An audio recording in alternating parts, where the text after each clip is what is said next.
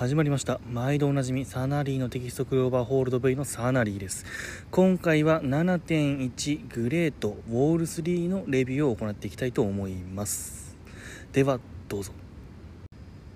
さて本来であれば特に行こうと思っていなかった大会ではあるのですが、まあ、新日本プロレスからショーが参戦するということで今回チケットを急ぎ購入しなんとか3000円の席で3階バルコニーの最前で見ることができました。鈴木社長ありがとうございます。リツイートキャンペーンもやっているのでぜひ2年連続でサイングッズをください。ということで、行っていきましょう。まず、開幕グランドエスケープからの所属選手挨拶。こういうことやってくれるとこの日が特別な大会であることをちゃんと教えてくれてるなという気がしています。去年はその日戦う選手だけが出てきたはずなんですけどなんで変えたのかわからない。そっからシマじゃなくて T ホークがしゃべる。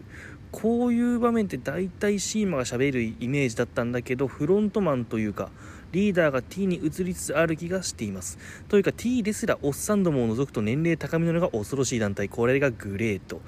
そして全体を通しての話なんですが入場部位のレベルがめちゃんこ高い。さすがさすが広告代理店と言わざるを得ない。今回なんで特殊サイズのモニターだから他で流用できないはずなんですけどなんと所属外選手まで含めて同じクオリティで作り込まれていました。というかプロレス界全体としてこの12年で入場部位のレベルが上がりすぎ。第1試合 J プロレスリング6人タッグマッチ20分一本勝負カズ林復帰戦カズ林渡辺相馬セプティモドラゴン VS 田村隼人カズマ坂本クワイエットストーム試合はカズ林が、えー、坂本からファイナルカットで決めて勝利しましたさて、えー、カズのテーマが相変わらずかっこいい。俺、アーグシステムワークスのゲームが好きなんですけど、その格ゲーっぽいって言ったらわかるだろうか。あのイントロがなんとなく石渡りっぽい。で噂のセプティモドラゴン。正直に言うとこの前のジャックカットウィルがすごすぎたような気がする。逆立ちキックとかセカンドロープからの場外スターダストとか。すごいシーンは間違いなくあったんだけど次の来日に期待したい今回はちょっと全てのポテンシャルを見せてくれたわけではなかったような気がします。あとタムハヤ。もう新日は絶対狙ってる。もしかしたら来年の G1 の特別参戦枠は彼かもしれない。なんとなくそんな気がしています。第2試合 G プロレスリングタッグマッチ20分一本勝負。田中稔、えー、青柳敦樹、えー、トンジョシュンか。トンジョシュン佐藤圭一。青柳が、えー、トンジョからラマヒで取って、えー、勝っております。なんというか悪口では全くないしむしろ褒めてるんだけど見たこともないので想像になってしまうんですが喋ります。なんとなくメジャーのスケールで地元密着インディをやってる感じがすごい。いや選手はむしろすごい。佐藤もトンショもすごくいい選手。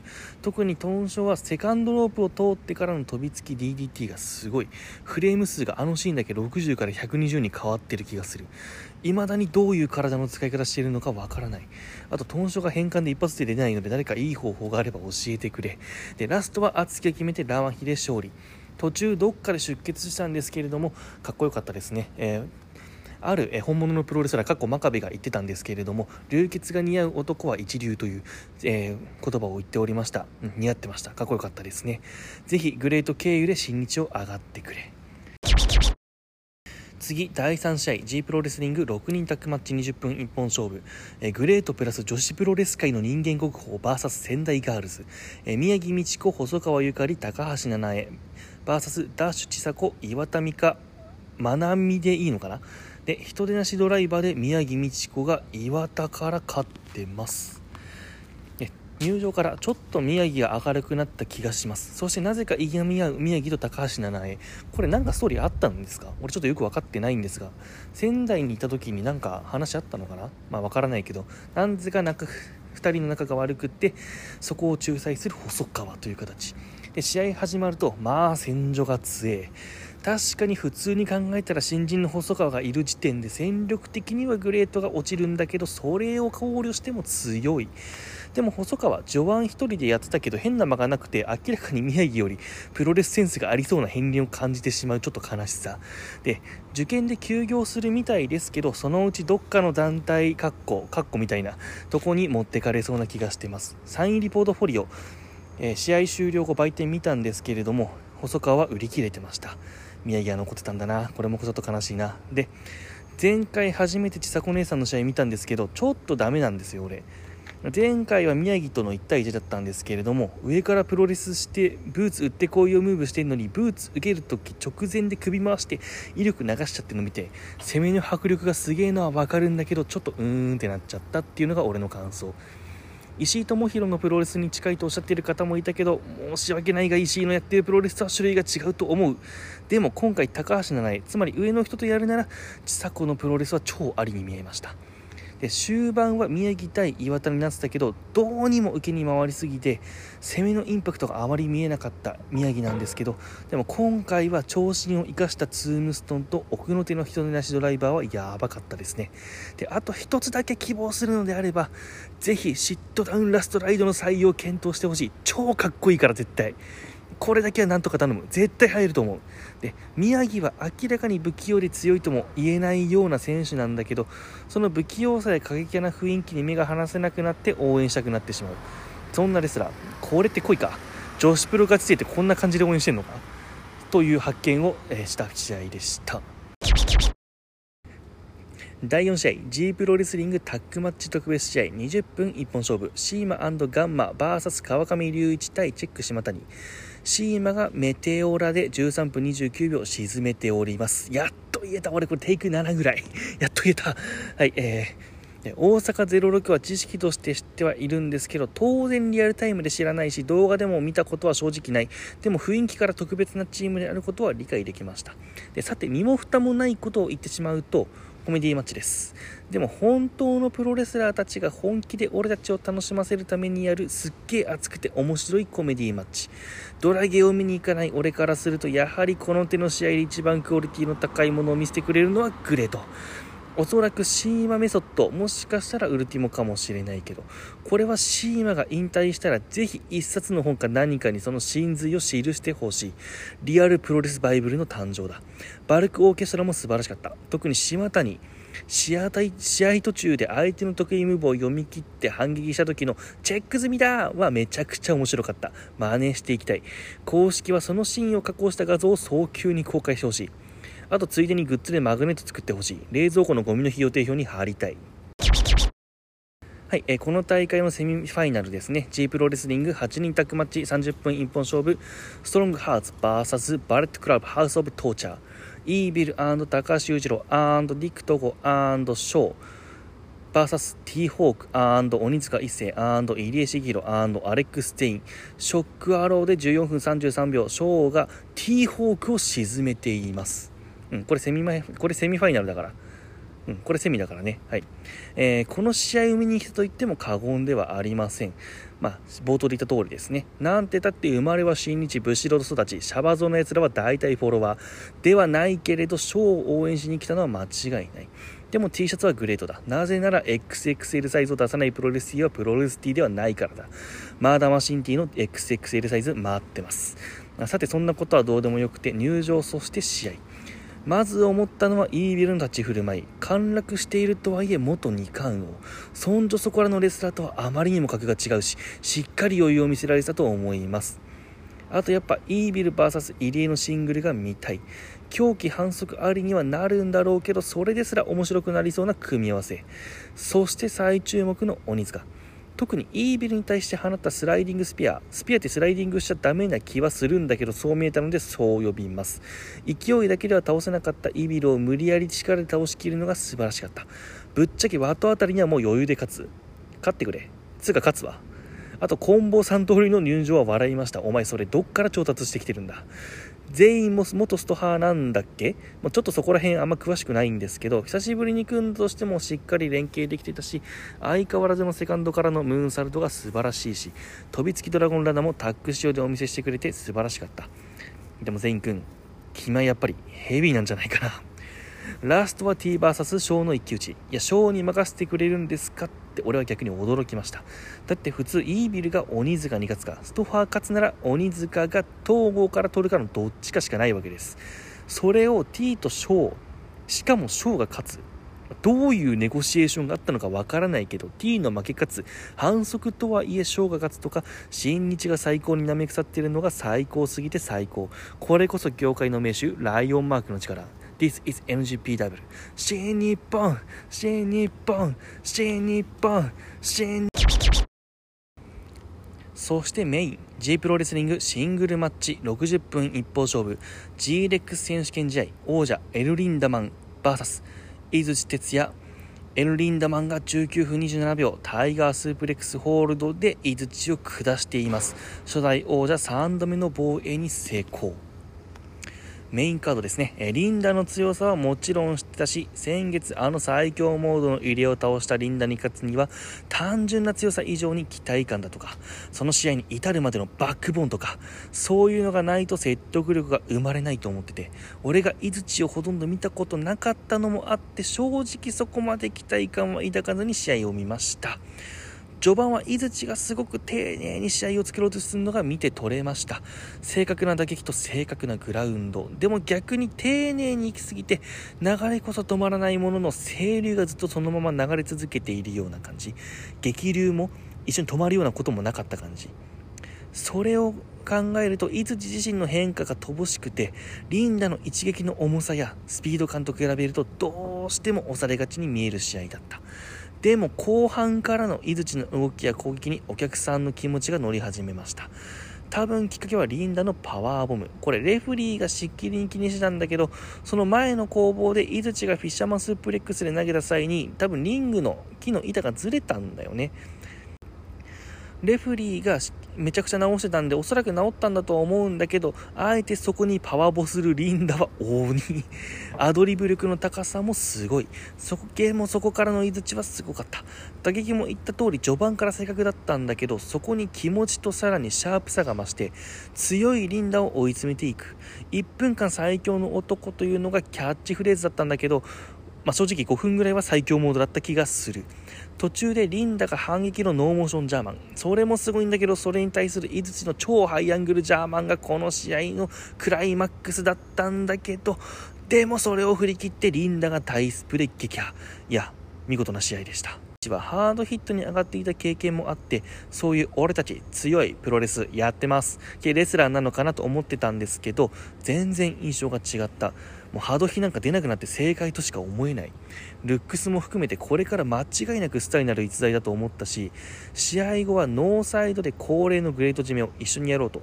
井槌にリンダが問いかけたけど井槌はこれを拒否、まあ、客の俺からすればやってもよかったかなと思ったけどやっぱり井槌からしたら悔しさがあるのも当然なので、まあ、この拒否もわかる。そしてリング上に残ったリンダがグレートのリングはメインを勝った選手が締めることができる権利を行使してグレート締め。トータルとしては1周年記念シートで3000円で見られたからっていうのもあるけど若い選手同士で熱い試合ができてそれをお見せするグレートの強みを感じました。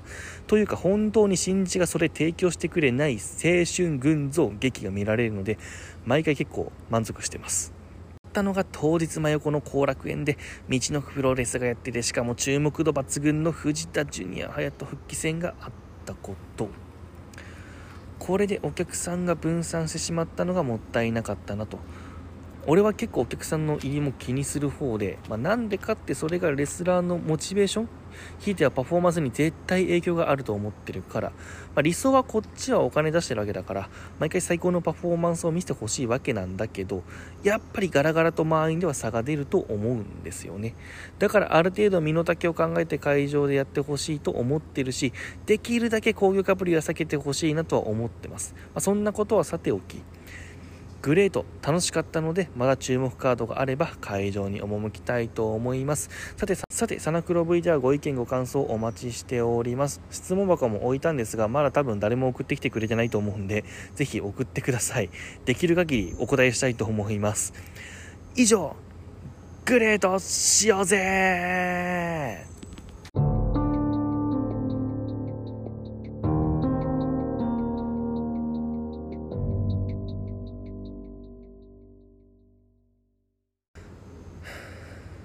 さて、これにて無事に歴史改編は終了したはずだ。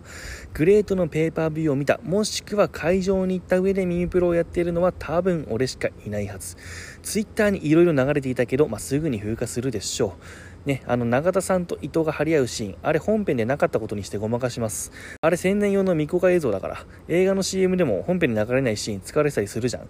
あのコナンが毎回ラーンって言うじゃん。あれ大体使われてねえから。それと一緒だってことにします。ログとして残るのはこういう音声だったりブログだったりするわけ。このヒリデッド UWF なんてなかったんだ。いいね。でもまあこれを聞いてる皆様にはある程度真実をお伝えしたいと思う。リオ・ポーネグリフはどこかしらに残しておかなければならない。世界政府100年の真実ならぬ。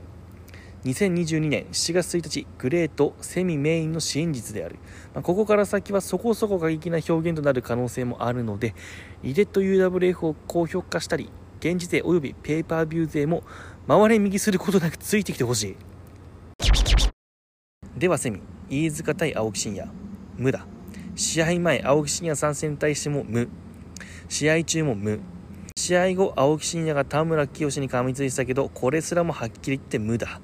俺がその世代じゃないからっていうのは間違いなくあるけれども佐藤光も青木真也もみんな田村清と戦いたがってる。しかしそんなん今の時代見たい人いるのか？しかも MMA ではなくプロレスのリングで。これはもう完全なる無だよ。飯塚に関して言うのであれば俺は技術的なことには知見がないから言わないけどとにかくモチベーションの低さが前回から見受けられる気がする。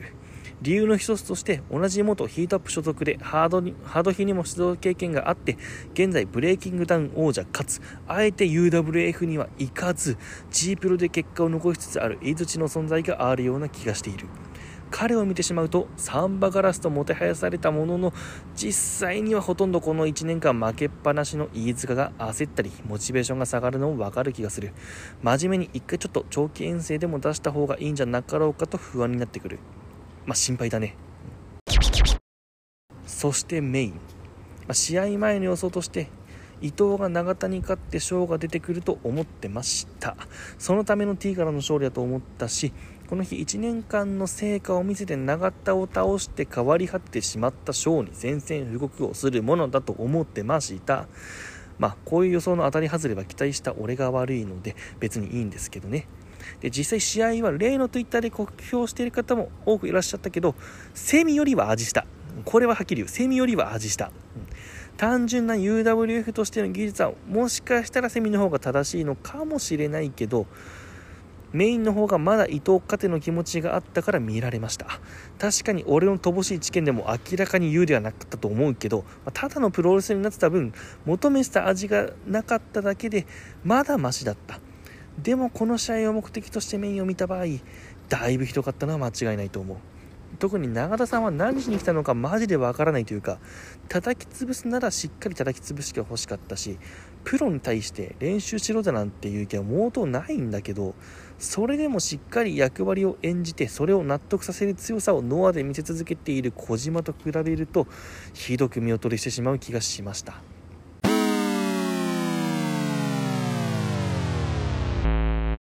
今の時代に何をこの UWF ルールに求めるかって難しい。俺は通常のプロレスに縛りを入れたゆえの面白さやアイデアを見たいわけで究極的には強くない人が勝っても別にいいと思ってます。そう考えると準プロのトップレスラーというのはそういう思考能力とかアイデア出しとか遂行能力は高いはずなのでそれらにこのルールでやらせれば俺は結構満足できる気がする。